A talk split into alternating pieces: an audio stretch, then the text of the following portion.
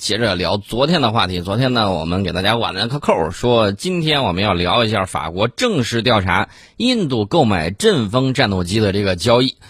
呃，昨天呢，我们说到了印度媒体正在吹嘘说，二零一九年，假如说印度已经买了阵风战斗机，那么他在跟巴基斯坦的这个空战之中，一定会把这个巴基斯坦一半的飞机都给击落。这是他印度媒体的狂妄自大。结果调回头来。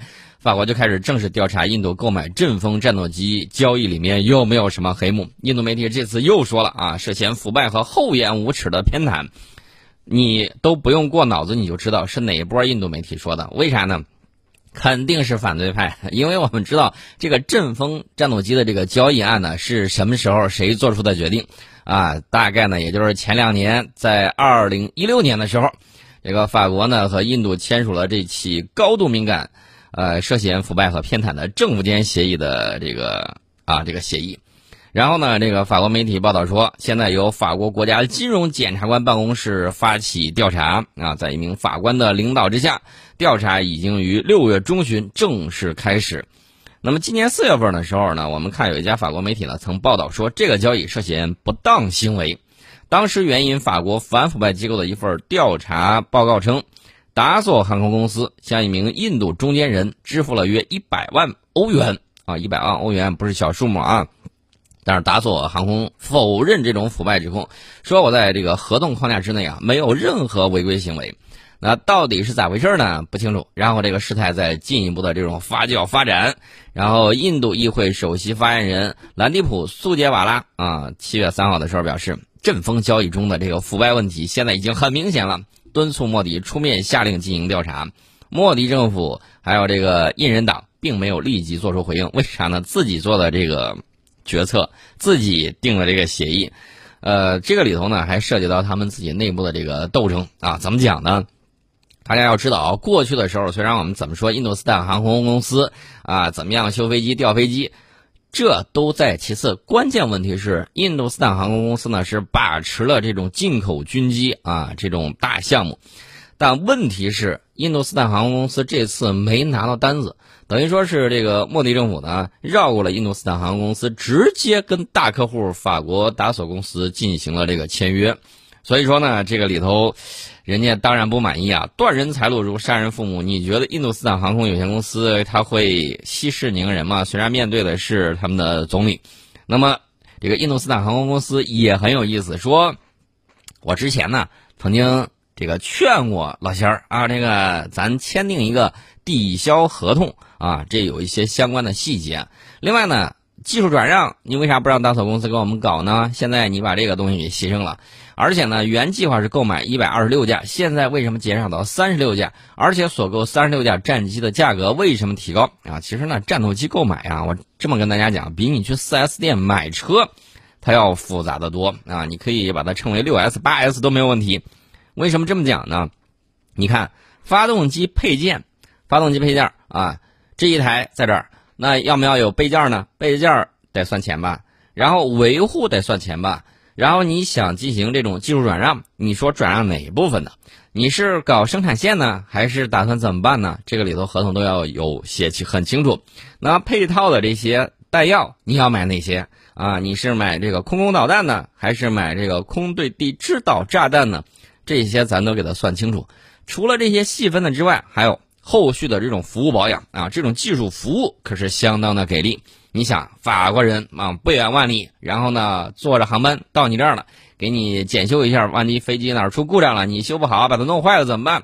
然后呢，我万里迢迢跑来给你修一下，这个人员的出差费用你不得掏，技术服务费你不得有，对不对？没有的话我可不来啊。所以说呢，这里头费用有很多，呃，所以呢，它这个里头就会有很多的这种哎技术细节，然后呢，这些细节呢，恰恰是他的这个。反对派啊，能够在里面这个找纰漏的这么一些点、一些抓手，所以你就看到他们里头啊，又是这了，又是那了。法国为什么会爆出来这样的事情呢？这个事情，我只能说啊，有人看着那个大单子被打草公司拿着不爽，然后呢就各种忽忽悠悠、忽忽悠悠。其实我们也知道啊，这个里头有没有美国的影响，我们不太清楚啊。反正这些情况呢比较多啊。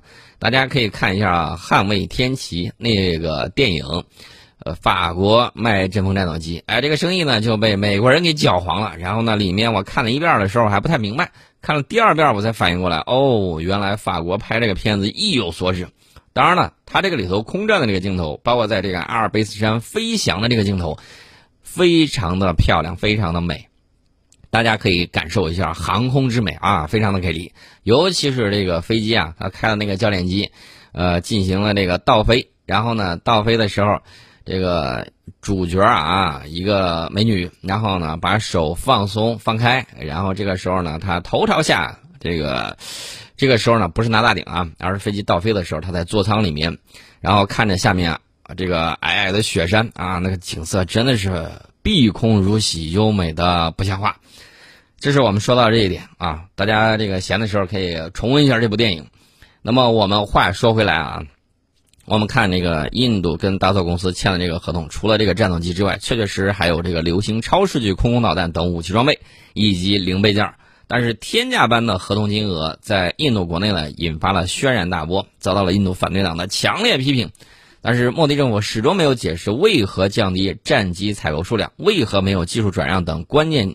这个问题的这个原因，其实这个事儿呢，在我看来，我觉得不要不需要解释。为什么不需要解释吗？你跟他们战，他们总能鸡蛋里头挑骨头，对吧？为啥降低战机采购数量？我有那么多钱吗？我要买那么多干什么呀？为啥这个建战机的这个单价比较高？废话，弄了那么多这个导弹，弄了那么多技术服务，那价可不就高了吗？为啥没有技术转让？我都让他在我这儿搞这个生产线，在我这儿生产了，你还说为啥没有技术转让？你这不是，啊，这个明摆着来挑刺儿的吗？对不对？所以说呢，都是可以解释的。那么说到这个事儿的时候呢，我再给大家说另外一个事儿，也是关于印度的。印度陆军啊，最近被曝发发生了一个严重的泄密事件，据说是印度陆军北方司令部辖区之内啊。这个为什么要用再次发生呢？这个因为啊。之前有过一次，之前有过一次。今年二月份的时候，位于这个乌德汉普的印度陆军北方司令部呢，它的总部曾发生严重的数据泄露案件，包括作战细节、包括部队的这个部署位置等在内的数份敏感文件外泄。目前，印度军方仍然在调查之中。据说啊，是一名印度士兵向驻巴基斯坦方面传递了大量机密信息。呃，这个印度陆军北方司令部设在纳格洛塔地区的第十六军团仍然在对这起泄密事件进行调查。你看，这个事件已经过去了这个啊四个多月了，对吧？也 也没有啥进展。那么这次是咋回事呢？这次据说是两名印度士兵因涉嫌将卡吉尔地区一个敏感作战旅的九百多份机密文件泄露给巴基斯坦三军情报局而被捕。呃，这个是不是印度贼喊捉贼？我不太清楚啊。反正他们经常会搞一些这种事情，然后呢，说是对方干的，特别像那个日本搞那个什么，他经常说他士兵什么走丢了，然后呢，这七七事变爆发了，对吧？然后呢，前两天我还看见日本搞了另外一个事情，这个事情很有意思啊。日本人啊，向日本的高官呢，向美国提醒说，你要提防着啊，中国万一。这个袭击珍珠港怎么样？哟，这个剧本太熟悉了。你这么干，我们就跟你一样厚颜无耻搞偷袭吗？显然不是吧，对不对？然后呢，他给他建议啊，我不知道这个美国军队听到这个建议之后是否像吞了一个苍蝇一样难受。这太太恶心了啊！日本人提醒美国人要提防中国发动那个珍珠港式的奇袭。这这个你听听什么味儿？另外，我顺便说一下啊，大家这两天上微博的时候也看到了，网上有很多这个日吹，怎么吹的呢？明明是我们杭州一个小朋友背着书包，然后呢，有一些微博啊就说这个日本的那个小朋友如何如何，他把那个图一截。那上面呢？那个地铁的那个呃，大家要知道，顶上都有那个注意提示的那个牌子。那个牌子顶上明明写的全中文，他给他 P 掉了。P 掉了之后呢，就光就是一顿夸，一顿猛夸。我在想，日本外务省最近这个经费多的往海里头扔了去嘛？都找一点什么这个啊？呃，脑子不够数的，然后呢再发微博。那除了这种之外，还有尬吹的。这种尬吹怎么尬法呢？他吹日本的这叫什么东西？日本的那个自动贩卖机，又是往里头投硬币，然后呢又是点，然后慢慢的去弄。底下中国网友马上就炸锅了啊！说啥呢？说咱们现在出去想弄这个，拿支付宝、微信扫一下不就行了吗？啊，有的就说了，我们这儿完全不用再去扫码啊，直接带着脸出去就行了，直接刷脸，然后东西就出来了。呃，这个有啥好吹的吗？大家看见没有？日本外务省的钱还是在起作用的啊，不是没起作用。但是最近这波钱不知道扔的是咋回事啊？扔的是相当的无语啊！这个是相当的无语，太有意思了，居然找了一波脑残，然后在这儿狂吹特吹。呃，问题是这种狂吹特吹有什么用呢？我看不出来它有什么用，反而呢让大家看得更清醒一些。然后我顺便再说一下。日本读卖新闻 最近说了个事儿，他说，据超级计算机富岳的分析结果，即使日本国立竞技场接纳一万名观众，感染风险也趋近于零。但是，由于设定条件之多，日本文部科学省发表的这个计算结果呢，并没有让日本民众感到安心。有日本网友表示，此次模拟并没有意义啊，反正他们是不去。这个这剧本我熟悉啊，中途岛兵棋推演的时候。日本人能让沉船起死回生，哎，这个昭和参谋是死不完呢。或者 换句话说，就是日本好像盛产这种昭和参谋。当年不仅指挥了美军，现在还开始指挥病毒了。病毒心说：“你给我等着，你给我等着，你拿计算机模拟说我不行，我要真行了，让你看看怎么办啊？”这都是很吓人的事情，千万不要在那胡扯啊！一定要认认真真的去考虑。那么我再给大家说一个，这个不是一个孤立啊，而是一批。最近有一个微博，他怎么写呢？说感受一下日本时速四千八百一十二千米的列车，然后一波军事博主忍不住了，说这个四倍音速在地表的空气密度环境之下，高超音速导弹都飞不出这个速度，呃，这个即便是 APFSDS 弹也维持不了多久，音爆怕是能把周围五百米范围建筑给摧毁了。然后有人就说：“这日本外务省找的都是什么人呢？啊，太脑残了！呃，大家可以看啊，时速四千多千米啊，谁的列车能跑这么快？谁的列车能跑这么快？就找了这么一波不学无术的，反正把大家都给逗乐了。现在这个网友们呢也表示很无趣。为什么无趣呢？找到这波智商太低啊，实在是这个调戏无趣啊，这个没有啥意思。”咱们说了一波日本呢，咱们重新说回来这个印度。今天早上我在看印度新闻的时候啊，就看到这个群里头啊有朋友给我推荐了一个东西，什么东西呢？印度军队拼刺刀啊，这个我放到外网上了，外网的看了之后说，哟，惊呼不可战胜啊！反正就是这一类的这种调调。我进去一看，大家有朋友应该是看过日本军呃不是日本啊，是这个印度军队训练拼刺刀的。他训练拼刺刀呢，这个上去之后。猛的一蹦出来，你一点开之后，你还挺吓吓一跳。为啥呢？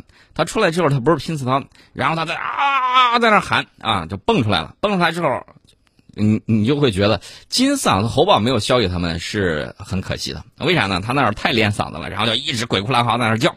叫完了之后呢，你看他迈着这个什么步子？就是日呃印度军队学这个英国军队啊，他那个这个步子是那种高抬腿的那种。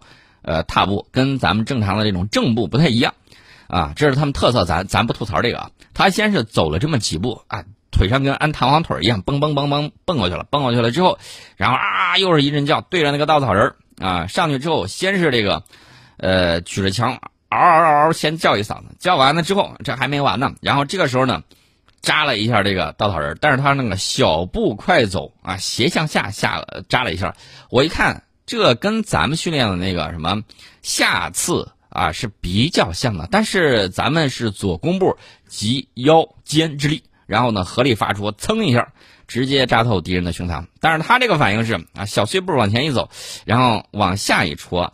往下一戳，我看他扎的那个好像走奔下三路去了，但问题是这个时候能扎到别人腿吗？还是别人如果说一枪直接奔到你的，你你你就是在那儿弓着腰小步往前走嘛，然后人家扑出一下把你扎透了怎么办？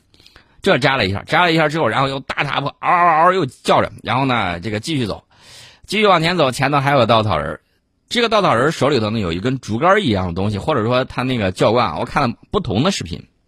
有个教官拿着那个棍儿在那儿啊，这个表示什么呢？代表的是敌方的刺刀。这个时候呢，他来了一个这个隔左刺右啊，就是骗左刺右，然后往左边一格挡，然后呢往右边扎一下啊，这个也没问题。